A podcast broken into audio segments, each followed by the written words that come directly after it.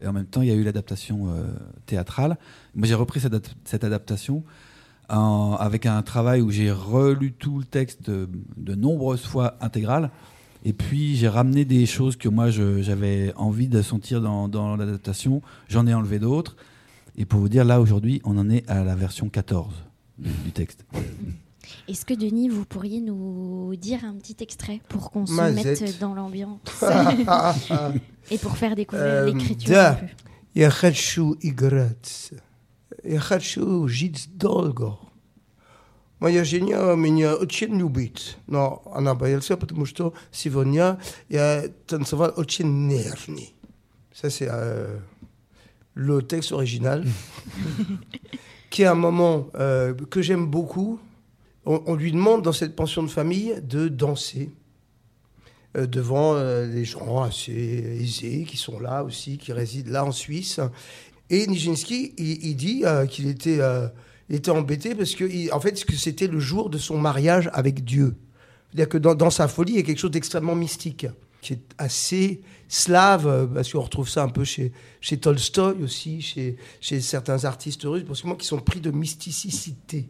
Euh, et, donc, et en même temps, dans sa danse, il y a la guerre qui retentit. Il dit qu'il veut, il, veut danser quelque chose de, de- des choses graves.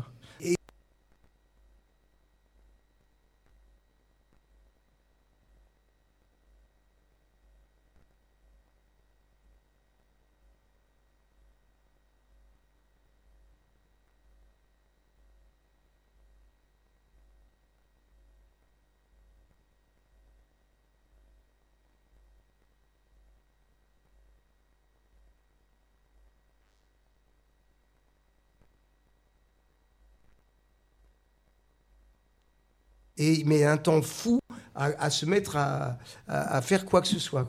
Donc c'est un, moment que qu'on raconte pas quoi. Mais pour moi, je suis nourri en fait pas simplement du texte, de, de- la vie de Nijinsky parce que j'ai lu autour et de sa sa posture de d'immense artiste qui qui sombre dans la folie. Comme tous les fous, il a une grande lucidité et il est plein d'une pensée extrêmement généreuse par rapport au sort de la planète, notamment. Qu'est-ce qu'il dit encore euh, euh, Je suis un homme en Dieu. Je parle avec la bouche de Dieu. Dieu veut de l'amour sur le globe. Le globe terrestre se décompose parce que son combustible s'éteint. Le combustible donnera encore de la chaleur, mais pas beaucoup. C'est pourquoi Dieu veut de l'amour avant que le globe ne s'éteigne. Je sais que les tremblements de terre sont les frissons des entrailles de la terre. Je sais que les entrailles de la terre sont la raison.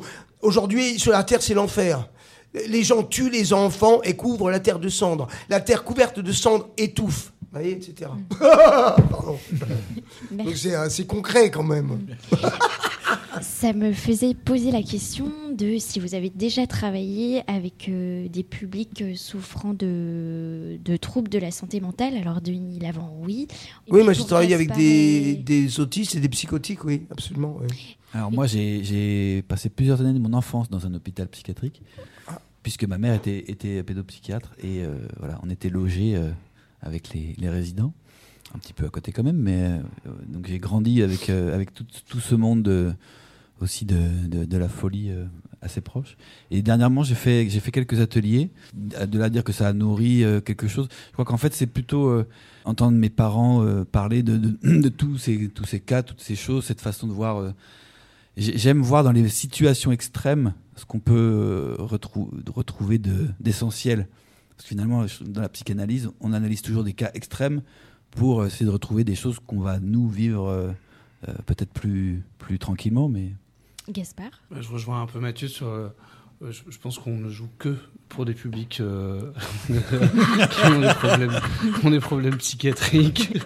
Parce que je pense qu'on le cache plus ou moins bien, mais que c'est à peu près le, cas de tout le monde. Et après, sur les cas cliniques, alors on appelle ça les publics non approchés.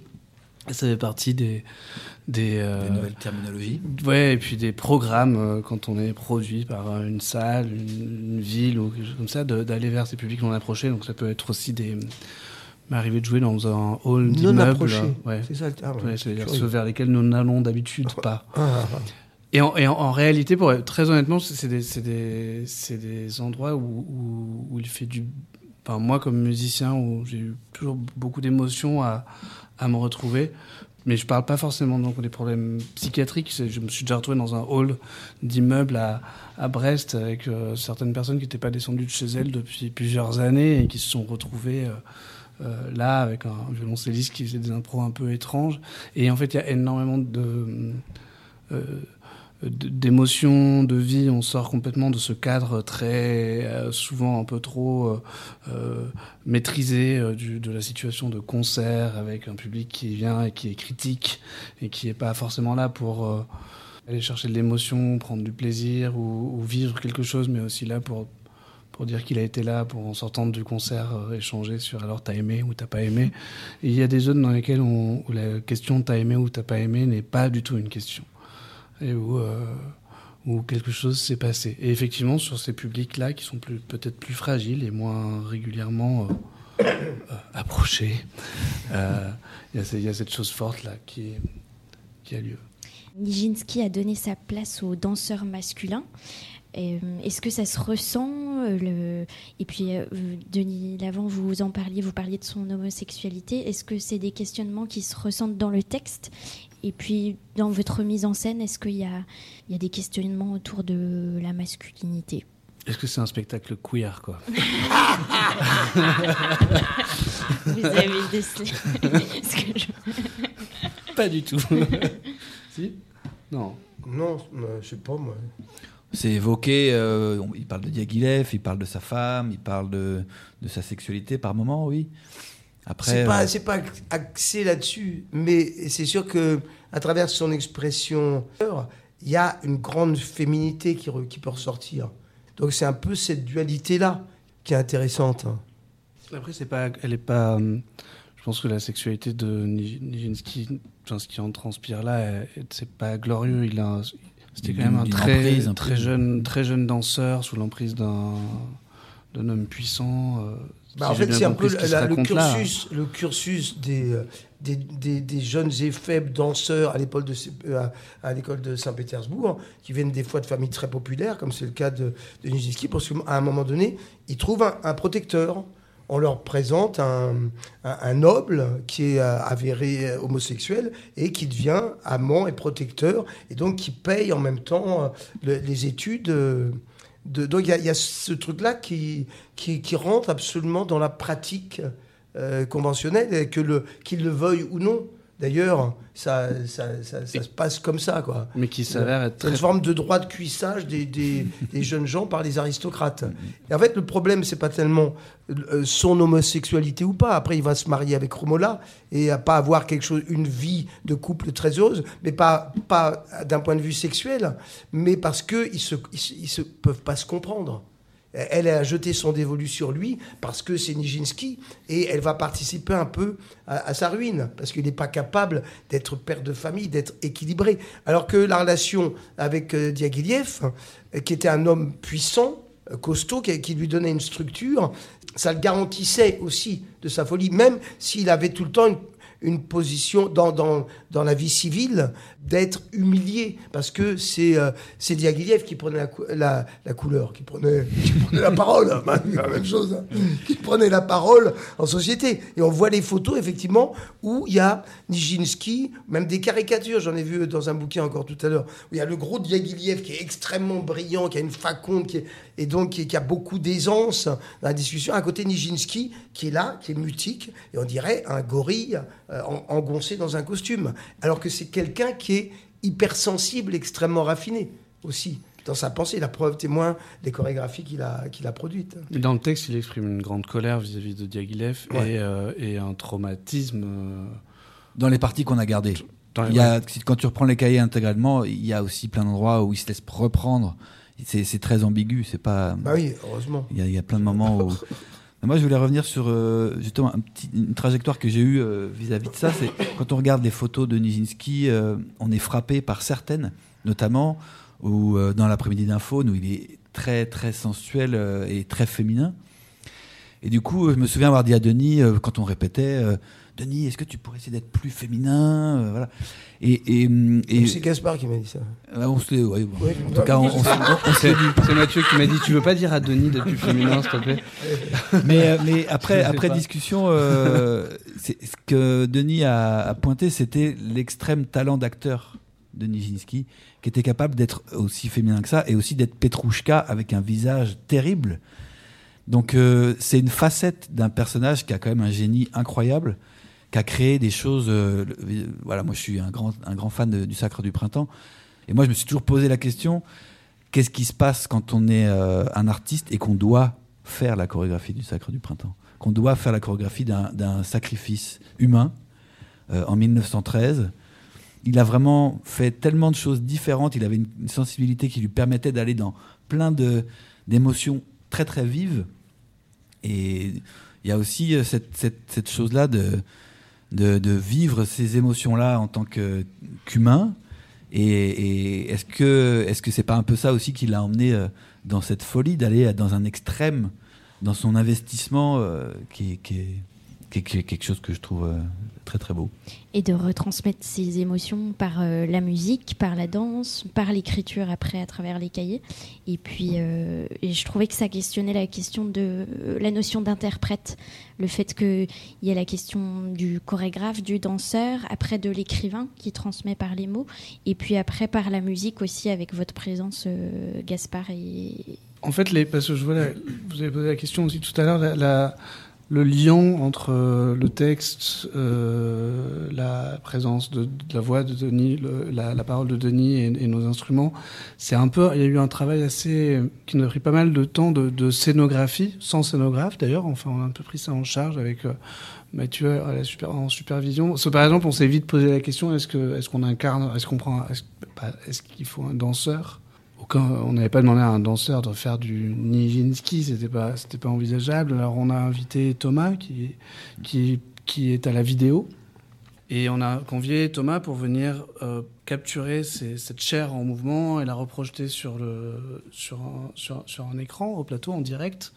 Vous savez que ce texte euh, est tissé par euh, pas seulement deux musiciens et un acteur, mais, mais, mais euh, des- il y a des effets sur nos instruments, il y a beaucoup de dynamique, il y a un gros travail sur la lumière.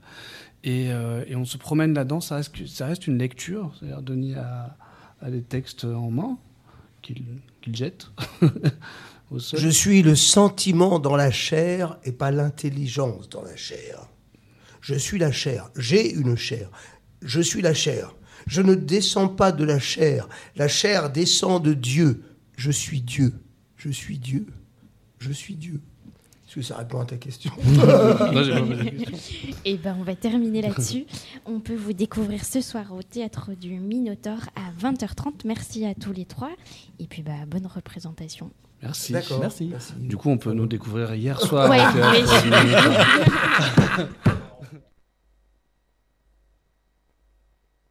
En direct du Minotaure à Vendôme, tandis qu'un petit fond se glisse derrière moi. Deux super parquets qui ne devraient pas arriver, pas tarder à arriver. Dans pas longtemps, nous les attendons.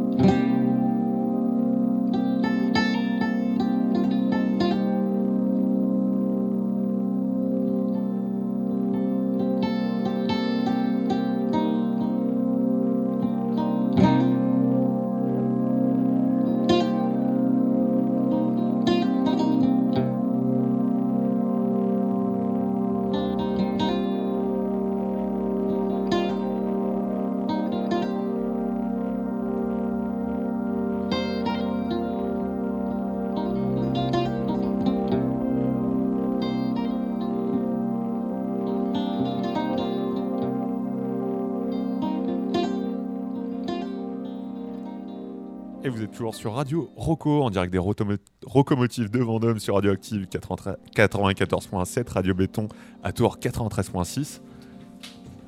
Radio Campus Orléans 88.3, Radio Tinton Inversion 101.8 et Studio Zeph à Blois 91.1. Et nous accueillons dans nos studios Super Parquet. Bonsoir. Salut. Coller les membranes. Bonsoir. Jean Ludo.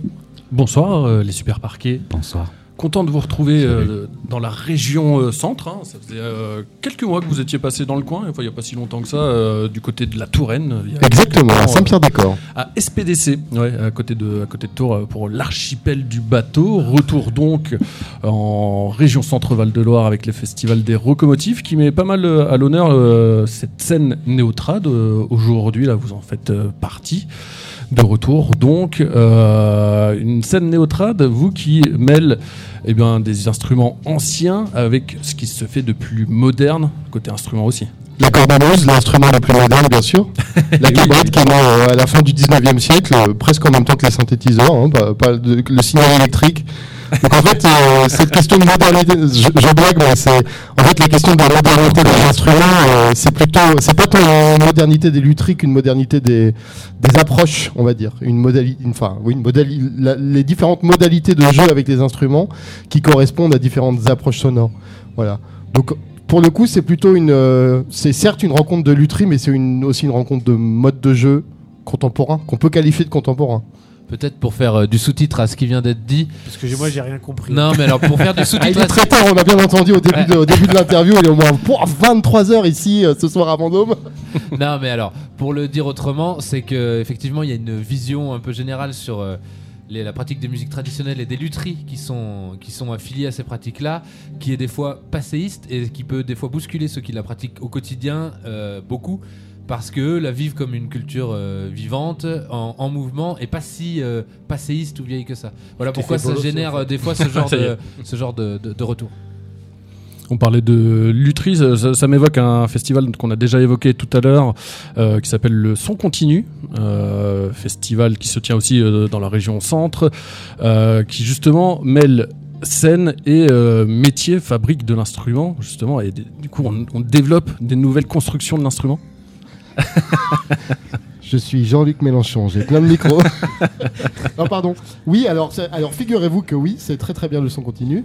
Moi, On fait, on fait une dédicace à Léo Pétoin qui travaille euh, au Son Continu. Alors, ce n'est pas le même, figure-toi. Ah oui, oui, non, mais oui, Léo oui, oui, Pétoin.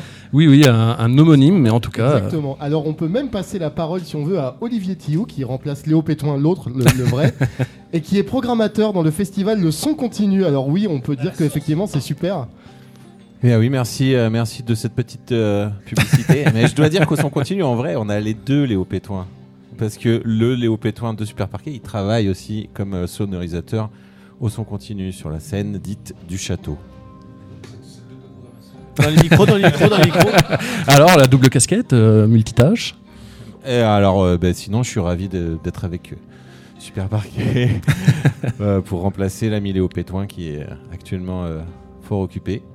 Bah, on a évoqué ton nom euh, tout à l'heure quand on a reçu euh, Kraz euh, en interview, parce que euh, évidemment on a fait référence à Organic Bananas, formation euh, dans laquelle tu étais. Ça va, on ne dérange pas, Olivier, c'est cool. Alors, Ah, je- je vais merci beaucoup les super parquets, on vous retrouve sur scène tout à l'heure.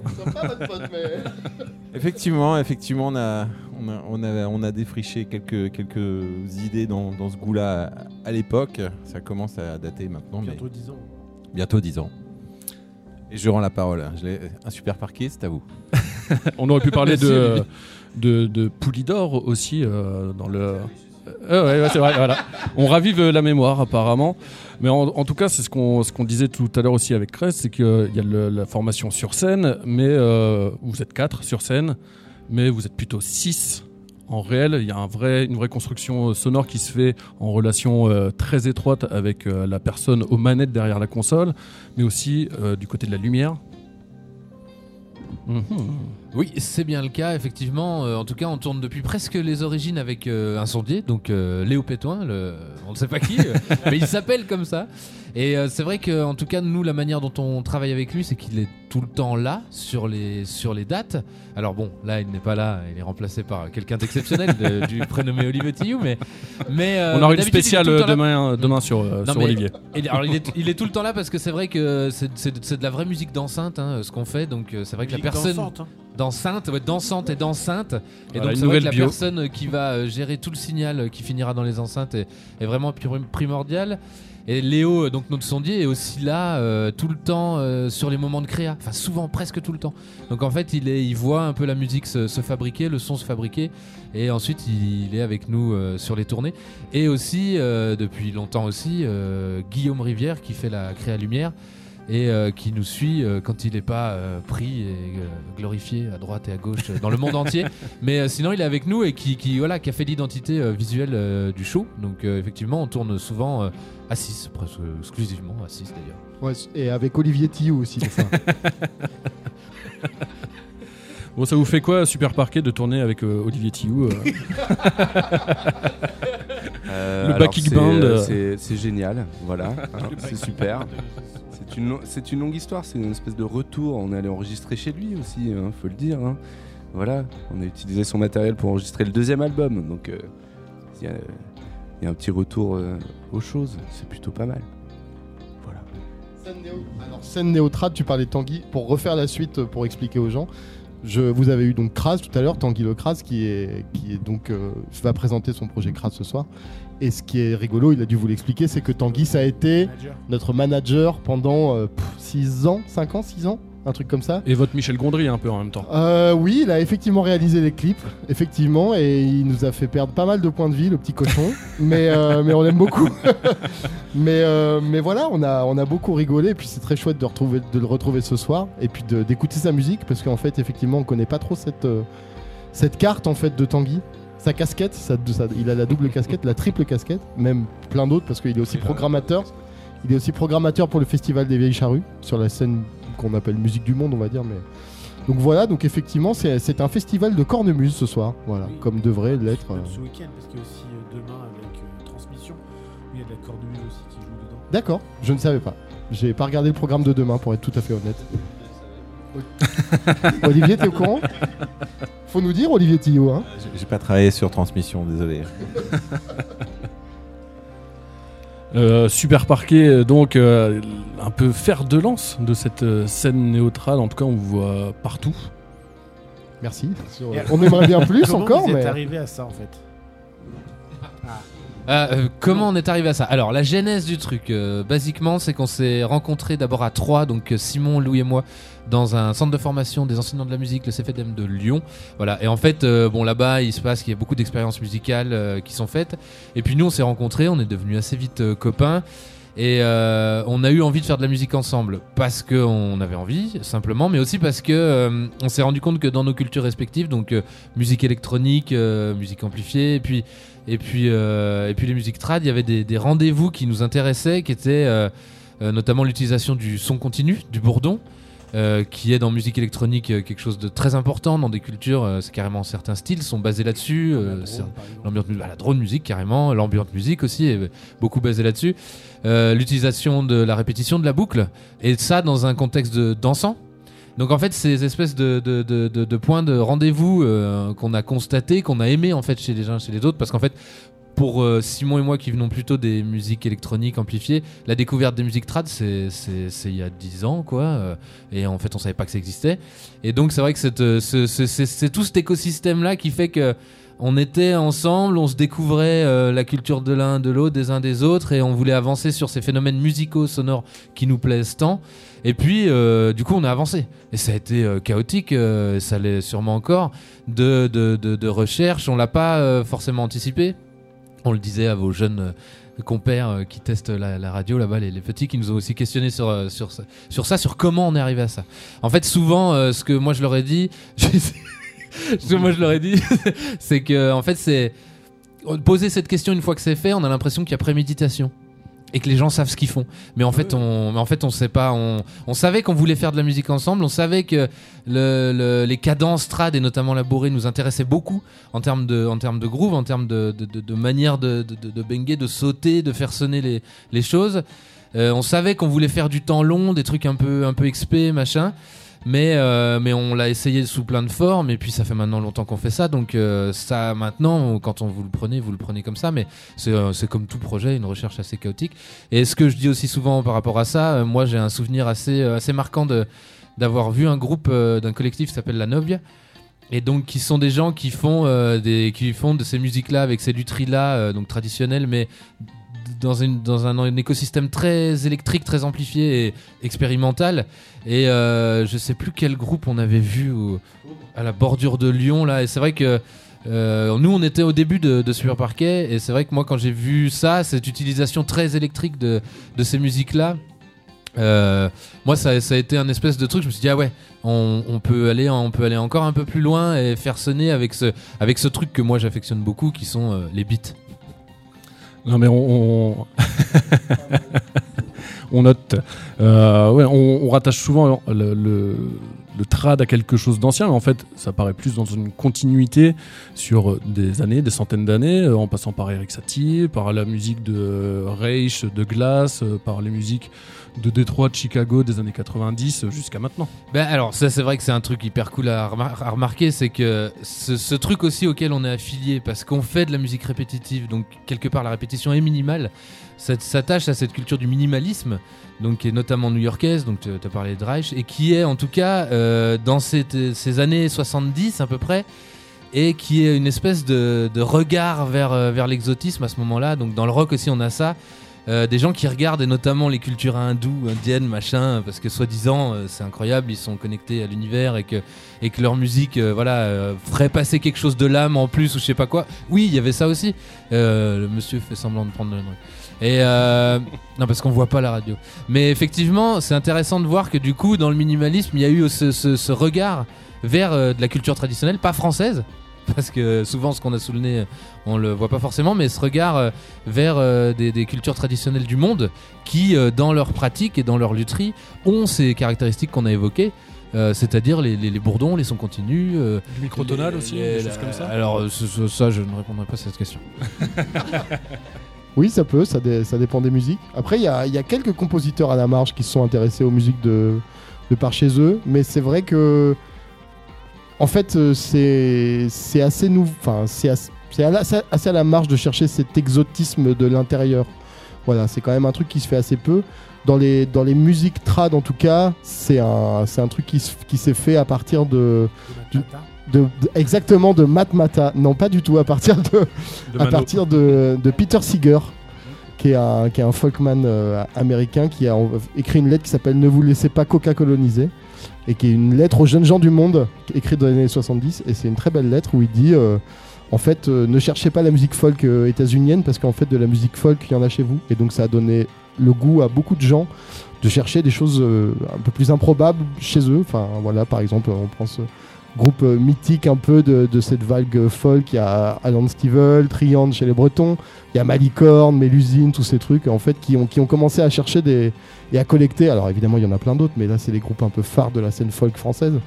Et de chercher effectivement ces éléments musicaux et poétiques aussi dans, dans un voilà quelque chose de, plus intérieur, de plus proche et, qui des fois paraissait ab- absolument étrange. Et encore quand on écoute des collègues de 1913 par exemple c'est très étrange en fait à, notre oreille très standardisée. euh.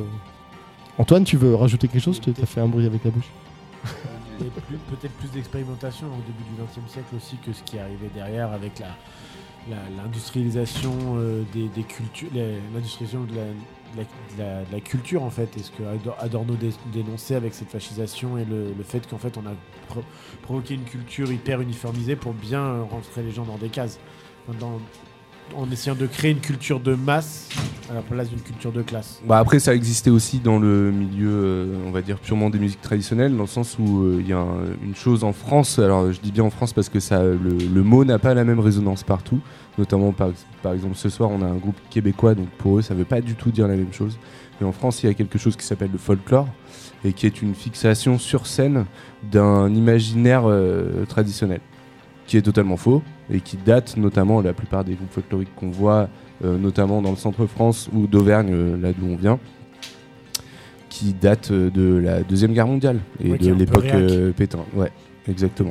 En fait, c'est vraiment la culture française, comme on, l'a- on a voulu la montrer dans le sens travail, famille, patrie. Sachant que à cette même époque, et toujours, en fait, euh, comme tu le dis, c'est une longue continuité, et il y a toujours eu un côté subversif dans ces musiques-là. C'est-à-dire que la musique traditionnelle, elle a toujours existé, et elle apparaît, alors notamment dans le, dans le monde des musiques euh, actuelles, ou de la world music, elle réapparaît de temps en temps. Tu vois, la première euh, vague, ça a été dans les années 70. Après, il y en a eu encore dans les années 90-2000. Et après, nous, voilà, on fait partie de la dernière en date, entre guillemets, où ça a ressurgi, en fait, euh, où les, les on va dire, les milieux dans lesquels on n'a pas l'habitude d'évoluer, qui sont considérés comme des milieux de musique actuels, euh, dé- redécouvrent, en fait, à chaque fois, euh, cette musique-là. En fait, nous, on se base pas sur rien. C'est-à-dire que, effectivement, Julien parlait de la Novia, de Toad, de, mais euh, moi je pense aussi au label Pagans euh, avec euh, Artus. Artus, ils ont tourné pendant 20 ans, ils ont fait des énormes tournées, ils ont bossé avec euh, les Berus. Bon, ça s'est pas très bien passé, mais en fait, euh, ils ont quand même sorti un album sur. Euh, euh, ouais, c'est ça, folklore de la zone mondiale. Enfin voilà, c'est des, en fait, c'est des vagues. Et euh, nous, on fait partie de, voilà, de la dernière. Après, euh, subi ou porté, euh, tu vois, on parle de fer de lance. On est euh, fer de lance de notre propre musique, et c'est vrai qu'on se laisse porter par la vague. Voilà. Est-ce que la, la montée, la progression de Super Parquet euh, correspond aussi à celle d'Éric Zemmour? Vous êtes un peu nationaliste? Non, non. Oula. Terrain glissant. Non mais incroyable. Mais par rapport, non mais par rapport à tout ça, j'imagine qu'effectivement la question temporelle, elle est, elle est centrale parce que si on se pose cette question, c'est aussi parce que ces cultures dites traditionnelles sont, on- on- existent effectivement depuis toujours et euh, on les connaît hors cette culture de masque dont tu parlais, qui est très liée à l'enregistrement. C'est-à-dire que il n'y a pas de culture de masse sans enregistrement. C'est l'enregistrement qui devient le médium de la diffusion et pour que beaucoup de gens se rassemblent autour d'éléments. Euh, je veux dire, un groupe, euh, quel que soit le groupe incroyable qui joue euh, à Londres ou je sais pas où, s'il n'est pas, peut pas se en- propager. bah, s'il n'est pas enregistré puis propagé dans le monde entier, il n'y a pas ensuite des stades remplis de gens qui, sont là et qui se disent mais c'est incroyable ce truc-là. Bref, ce que je veux dire par là, c'est que quelque part, quand euh, dans, euh, dans le hip-hop, ou comme encore aujourd'hui, ou dans- aux bases du hip-hop, on sample des trucs qui sont déjà datés, on s'est jamais dit oh mon dieu c'est incroyable ils ont fait une, ils ont fait s'entrechoquer euh, l'ancien le nouveau enfin c'est- c'est c'est moins un débat même si ça Peut-être plus parce que l'hip-hop était issu d'une contestation et de classes euh, racisées et populaires que du coup on n'avait pas forcément envie de mettre en avant par entrechoquement des, des cultures. Oui, en tout cas, on n'analyse pas forcément euh, ce que. Alors pour le, euh, alors l'écarter parce que peut-être que c'est pas le bon exemple, mais en musique électronique, on utilise beaucoup ce phénomène-là, le, le recyclage, qui, euh, selon moi, dans toute finalement dans toute cré- création, mais ce recyclage des sons qu'on appelle le sampling, donc d'aller chercher à droite à gauche et tout ça. Et c'est vrai que on se pose pas forcément la question de euh, se dire, euh, c'est pas toujours dans la narration de se dire ah ouais, on a fait se rencontrer des époques et tout, mais c'est vrai que dans le, avec les musiques trad, ça revient souvent, ça revient tout le temps. Ce truc de ah oui, vous avez fait cohabiter euh, l'ancien et le nouveau. Et c'est peut-être que c'est un, regard à faire, peut-être, mais c'est vrai que c'est pas forcément comme ça que le vivent les gens, euh, les uns et les autres, les unes et les autres, qui, font ces musiques-là et qui les pratiquent quoi. Peut-être parce qu'il y a aussi un a priori sur la musique trad, ce qu'on disait tout à l'heure, euh, ce côté euh, pétain qui veut coller un peu le, la, manière de la- de l'Académie française en essayant de codifier un peu ce que doit être la, culture française euh, historique. Après, moi, tu vois, quand tu dis, euh, ça me fait penser moi au jazz qui va chercher des morceaux de musique médiévale comme Green Steeds, qui est réinterprété après par un Coltrane et des choses comme ça. On ne s'est jamais vraiment posé la question. Et moi, je pensais derrière aussi l'afrobeat et euh, l'ethio jazz. Est-ce que c'est pas un peu du néotrad africain? Eh ben alors c'est très très bien de dire ça parce que c'est vrai que en France, c'est, vrai qu'il y a sûrement il y a quelque chose qui traîne parce que euh, quand on regarde la musique électronique qui moi m'intéresse euh, assez fortement, c'est vrai qu'en Afrique, le, le carambolage entre les musiques trad et les musiques électroniques qui arrivent euh, avec les, avec les lutheries électroniques et tout ça, et ce, qu'on peut écouter, puisque tout le monde les, les écoute aussi, il est beaucoup plus naturel. Je veux dire, euh, un Mar 808, euh, personne se pose trop la question. Enfin, vas-y, roule quoi. Et il y en a plein des comme ça. Et euh, on se rend compte effectivement qu'il y a, peut-être un truc, et là je pense que ça va, ça va enchaîner, il y a peut-être un truc, il y a, force, il y a, quelque chose de culturel sur, sur nos propres cultures, sur comment on se la, se la réapproprie, qu'est-ce qu'on en fait, qu'est-ce qu'elle représente, avec tout ce qu'on peut mettre euh, dedans. Et euh, j'en finirai par, euh, voilà, par citer Mano, qui est quand même un truc qui est une blague, qui est souvent une blague qu'on on se répète tous et tout, tout le temps. Mais finalement, Mano, ils ont essayé de faire un truc décomplexé autour de ça. Et je veux dire, pourquoi pas, en fait? Pourquoi pas? Et on a tous fait, ah, vous avez fait le renard, la bête, machin. Bon, ben, ouais, enfin, bah, pourquoi pas, en fait Du coup, ils ont pris du Alan Stivell qu'ils ont recarambolé avec le hip-hop euh, de la période, quoi. Oui, mais de toute façon, il est toujours- c'est toujours ça. Selon moi, euh, c'est l'ac- l'acte créatif est une- un recyclage, un, un héritage permanent. Mais Pour, pour compléter, tu parles de, tu parles d'une spécificité française du rapport aux musiques anciennes et traditionnelles par rapport à d'autres cultures. Il y a un contexte français qui est particulier, c'est qu'à la fin du 18e, euh, il y a la Révolution française. Et dans cette Révolution française, il y a un projet politique établi par quelqu'un qui s'appelait l'abbé Grégoire, qui est un projet de minorisation des cultures spécifiques. C'est-à-dire qu'en France, on décide que pour construire une unité nationale, il faut détruire, il faut minoriser les langues, il faut minoriser les cultures pour créer une identité française, un roman national. Enfin, on appellerait ça un Le roman, roman national, national, oui. le ro- un roman national, mais c'est-à-dire que la pratique révolutionnaire décide de créer plus ou moins ex nihilo, même si c'est pas possible, une espèce de corpus linguistique déjà, parce que la langue française n'existe pas à cette époque-là. Ouais, un peu- avant, avec Richelieu et la création de la Voilà, mais c'est- c'est-à-dire que c'est quand même, on décide d'officialiser une, langue qui ne concerne que très peu de personnes. La langue. On, l'a- on une partie de la langue d'oil, parce que moi je suis berrichon, la langue d'oil de berrichon avec, euh, avec voilà, c'est ça, c'est quand même, un- c'est, minime. Et donc, et pareil pour la musique, on décide que la musique, ce sera la musique, la pratique orphéonique, ça sera euh, des pratiques de chant révolutionnaire. Et par conséquent, on, on met ce que les, les occitanistes appellent la vergogne, la vergogne, et la vergogne c'est la honte. C'est la honte de décider, dorénavant, quand on parlera de ces cultures minorisées, vous êtes des merdes. C'est de la merde.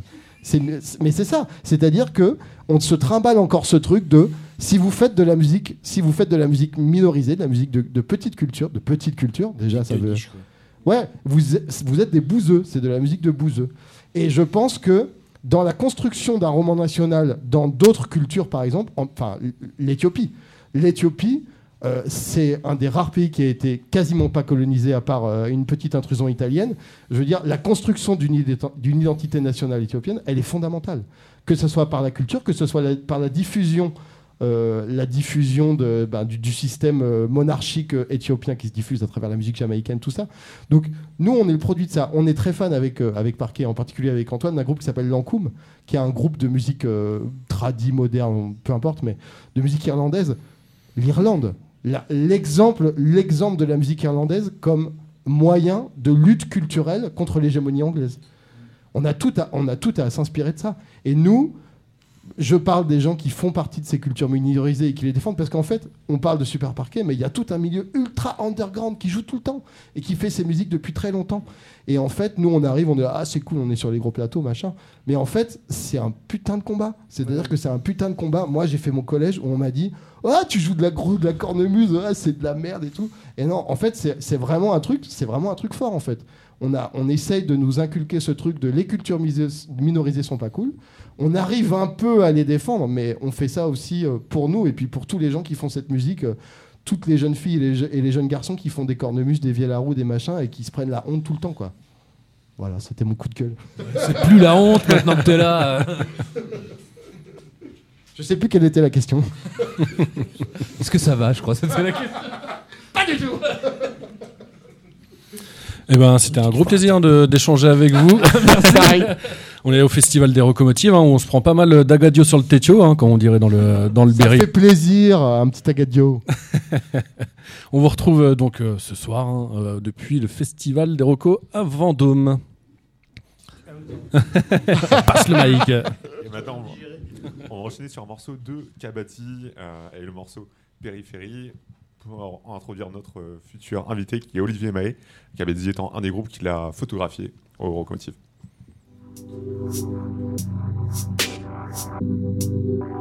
Tant que c'est pour le beau, tant que c'est pour le beau, tant pis si c'est faux, tant pis si c'est faux, dis n'importe quoi, dis n'importe quoi, personne t'en voudra, personne t'en voudra. Tant que c'est pour le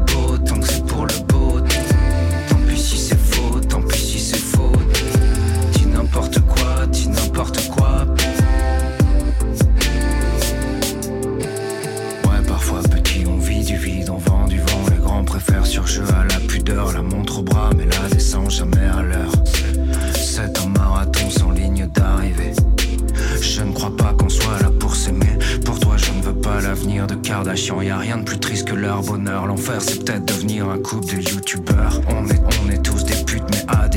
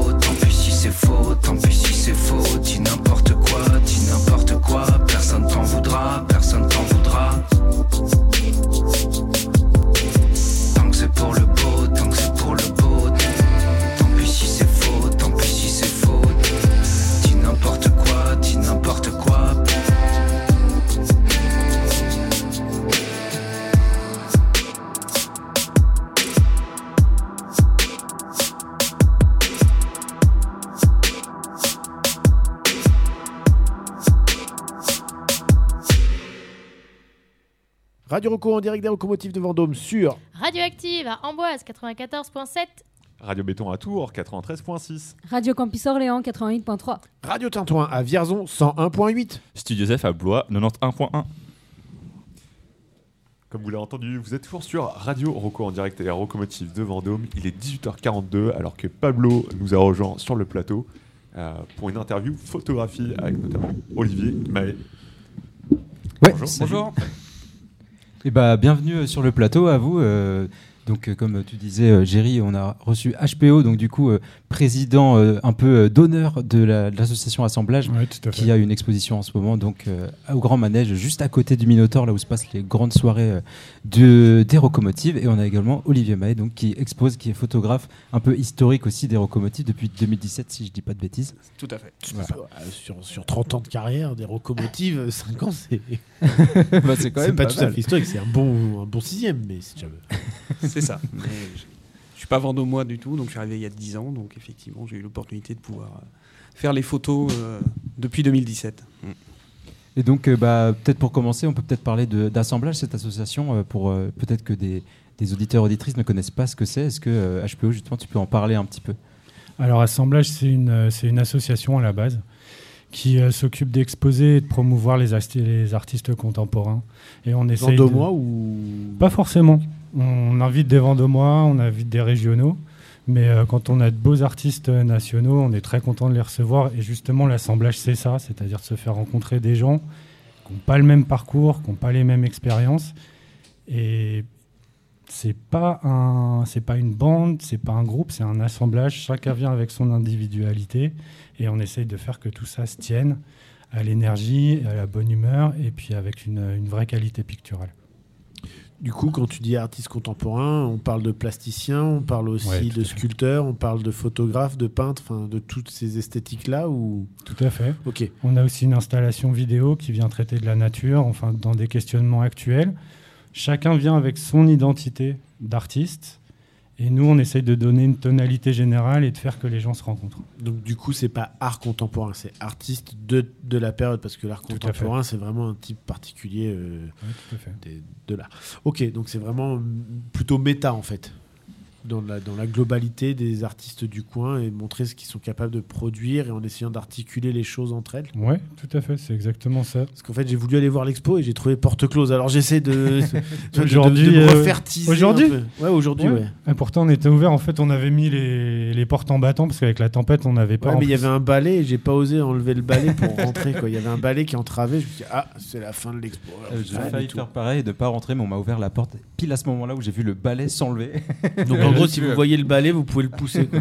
On peut le pousser, il n'y a pas de souci. Mais euh, dans l'expo, en ce moment, on a plus de 50 cerfs-volants géants dans toute la charpente du Grand Manège. Ah, ça doit être rigolo avec le vent. C'est pour ça qu'on a évité les expériences du type euh, décollage direct. Quoi. On a fait un peu gaffe.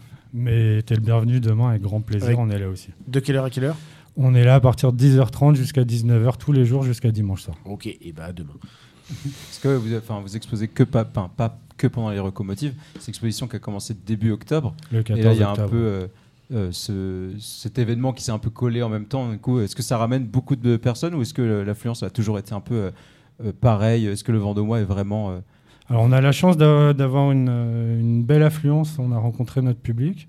Ensuite, euh, faire une semaine en même temps que les Rocos, ça nous, ram- ça nous amène un public différent, ça nous Mm. permet de rencontrer d'autres gens.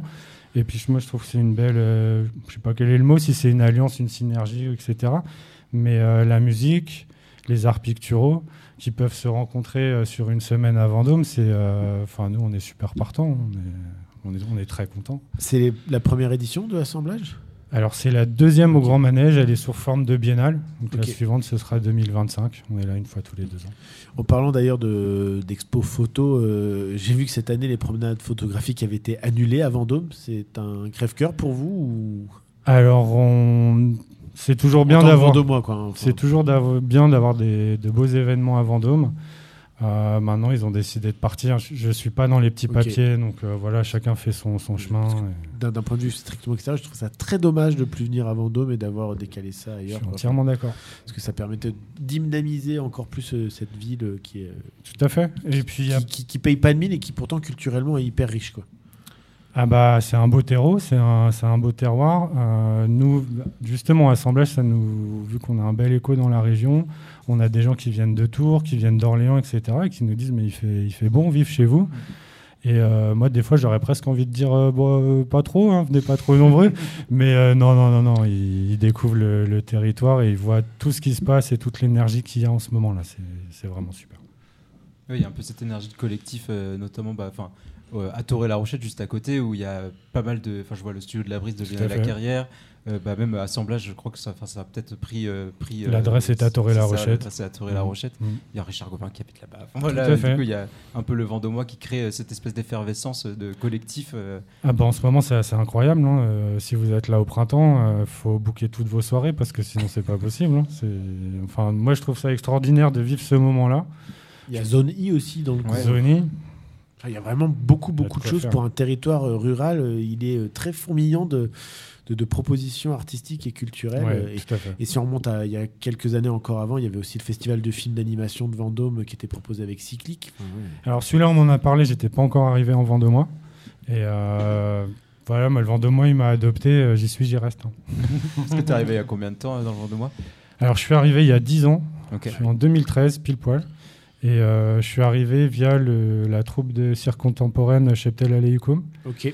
Euh, je travaillais pas avec eux, mais j'étais dans, j'étais dans leur, euh, voilà, dans leur bite autour et j'ai tanké une caravane dans un collectif et ma vie dans le coin, elle a commencé comme ça, avec un projet de, de dessin et j'ai commencé à vendre des petits dessins euh, dans les festivals, des choses comme ça. Et quand je dis que le, le territoire il m'a adopté, c'est qu'on est 6-7 ans après, qu'on est, au- en- voilà, on est en collectif au Grand Manège. Euh, Moi, c'est que du bonheur. hein. Je- Et tout à l'heure, tu parlais euh, de- du public, qui, des locomotives qui vient voir quelque chose dont peut-être il n'a pas forcément l'habitude sur les arcs euh, picturaux. Pardon. Du coup, ça fait le lien directement bah, avec ton exposition, Olivier, où euh, c'est des photos de concerts, euh, de prises pendant les locomotives, justement, mais mis en, en assemblage, justement, euh, Oui. en, en reprenant euh, ton, ton texte de présentation, avec des lieux qui n'ont pas forcément un lien avec euh, les, les- les boîtes noires de concerts euh, qu'on peut avoir. Quoi. Est-ce que tu Tout peux fait. justement en parler un peu plus? Ouais, Donc l'idée c'était de faire un peu une rétrospective des, des photos des, des locomotives. Et je voulais vraiment mettre une entrée différente, donc j'ai créé des diptyques en remettant le lieu au premier plan, parce que le lieu, le lieu des concerts disparaît totalement, il est plongé dans le noir, il n'apparaît pas dans les photos.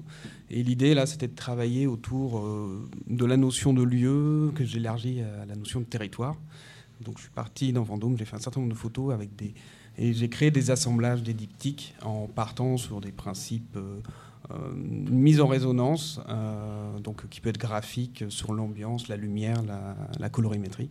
C'est c'est des diptyques ou c'est des. C'est pas vraiment des diptyques, c'est pas deux photos l'une à côté de l'autre qui se répondent, c'est deux photos en une? Il y a deux procédés du coup. ouais, soit c'est, enfin à chaque fois il y a deux photos. Parce que quand tu sont- les mets côte à côte, quand tu fais le tirage, parce que j'ai pas eu Ouais. l'occasion d'aller voir le tirage, c'est un seul et même tirage. Oui, tout à fait. Ok, donc c'est Oui. pas. euh, Mais il y a deux, voilà, il y a- il y, a deux photographies qui sont selon bah, différents procédés, soit juxtaposés, fondus ou superposés. Sur impression des fois aussi. Euh, oui, c'est ça, ouais, en surimpression. Et, euh, et ensuite tiré sur euh, différents formats avec une mise en scène. Enfin, L'idée, c'était vraiment aussi de d'avoir une variété de propositions qui correspond à, la variété d'une programmation comme le, Festival des, des Locomotives. Et euh, le procédé, c'est aussi de créer une entrée pour quelqu'un qui, qui n'a pas vu le concert, qui ne connaît pas l'artiste, euh, qui a du mal à se projeter dans l'ambiance qu'il pouvait y avoir. Donc euh, c'est vraiment euh, cette association de deux photos. L'objectif, c'est ça, c'est de créer une entrée, une émotion, une ambiance, et que quelqu'un s'imagine un peu, euh, puisse rentrer plus dedans et s'imaginer de, de ce qu'était le concert. Même si peut-être son imagination ne correspond pas exactement à ce que c'était, mais ça crée une entrée. Ouais, parce qu'il peut y avoir une certaine frustration de voir certaines photos de concert, mais t'as pas d'avoir le son, l'ambiance, euh, euh, le public, enfin les, les réactions quoi. Du coup, t'as- j'imagine que tu as voulu jouer avec ça. euh. Ouais, et est-ce que, bah, du coup, quel était le lien entre les lieux que tu as choisis dans le Vendômois et la musique, par exemple, que tu avais entendue lorsque tu as pris les photos? Alors le lien, il n'est pas forcément, il pas forcément direct. Moi, j'ai essayé aussi de de regarder et de capter euh, Vendôme et les détails de Vendôme, un fragment de Vendôme, comme euh, on capte un fragment de concert euh, quand on fait une photo de concert, avec un peu le même œil et de montrer cette cohérence aussi euh, qu'on peut avoir euh, en prenant deux photos de, de choses qui sont très différentes Mm. euh, et les mettre en relation. Et bah, apparemment, ça, ça fonctionne bien. Et, et voilà, c'est plutôt cette approche similaire et travailler sur le, le territoire de Vendôme parce que bah, pour moi, c'est aussi une des signatures d'un festival comme les Locomotives, c'est que c'est vraiment en lien avec un territoire. Et euh, ça crée, euh, on voit qu'il y a énormément de musiciens, de groupes qui se sont créés sur la scène de Tours, Vendôme, euh, sans doute grâce à ce festival, et le, festival- se nourrit de ça. Donc c'est aussi un peu une façon de, traduire ça en images. Oui, puis même pour le public qui a l'habitude de venir aux locomotives depuis des années, des années, de reconnaître des endroits de chez eux et des concerts qu'ils ont vus aussi euh, récemment ou euh, dans- il y a quelques années, quoi, euh, de pro- faire une sorte de d'écho émotionnel à, à ces photos-là, quoi. C'est ça, ouais. De, de, de plonger un peu plus le spectateur euh, là-dedans. Mais tout à l'heure, il y a eu Craze qui est venu sur le, sur le plateau et il parlait justement de cette. euh, lui, il commençait à en avoir un peu marre de, de ce format d'être sur scène et du coup de d'essayer d'imaginer quelque chose d'autre, d'aller dans la fosse par exemple, de plonger le public euh, également là-dessus. Est-ce que toi, c'est quelque chose qui t'intéresse plus aussi en termes de photos, d'avoir euh, des lieux un peu différents plutôt qu'une scène euh, toute noire avec euh, les, les- des lumières euh? C'est c'est pas forcément plus simple en, en- en photo, mais par contre, ça crée des rendus différents. Il y a eu le, le cas de.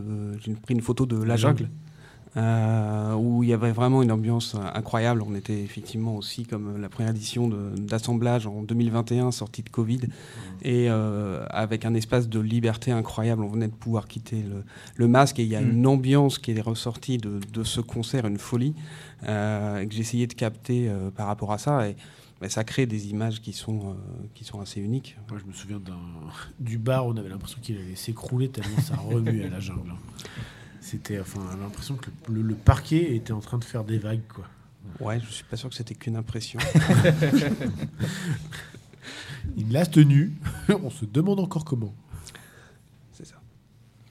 Mais euh, tu voulais ajouter quelque chose? Non. Donc euh, exposition qu'on peut encore aller voir jusqu'à dimanche, c'est ça? Jusqu'à dimanche 19h. Et on a, bah, il y a deux événements en plus qui sont liés au ROCO. Ouais. Donc euh, on a, euh, ça je te, je te laisse continuer. Oui, donc euh, bah, demain et après-demain à 14h, il y a deux événements en lien avec les ROCO qui sont programmés au sein du Grand Manège. Donc c'est l'occasion de- d'allier les deux, de faire la visite et puis de, de voir euh, donc Antoine Bélanger demain à 14h et la compagnie So, euh, donc un mélange de danse et de musique, hein, euh, à 14h samedi. Voilà. Dimanche. Euh, Non, samedi. C'est samedi. Samedi. Ouais, dimanche, c'est fini, les Rocco. c'est pas fini, mais c'est à Tours.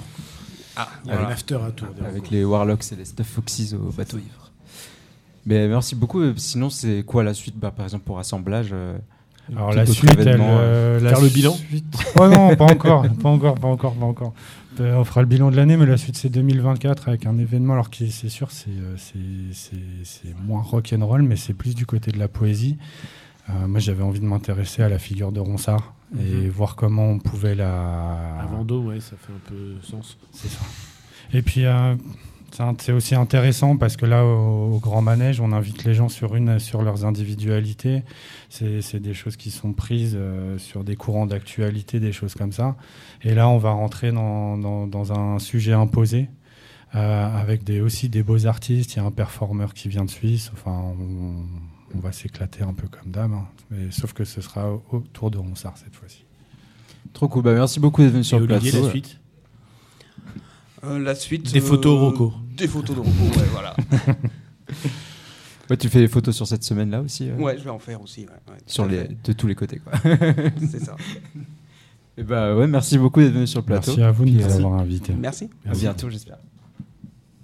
Et vous êtes toujours sur l'antenne des radios Rocco, en direct des Rocomotives de Vendôme 2003. Il est 18h56 et c'est bientôt la fin. Pour nous, on va se quitter avec un morceau de Grande qui est passé mardi. Euh, Grande qui a fêté sa release party ce sera le morceau The Ceiling.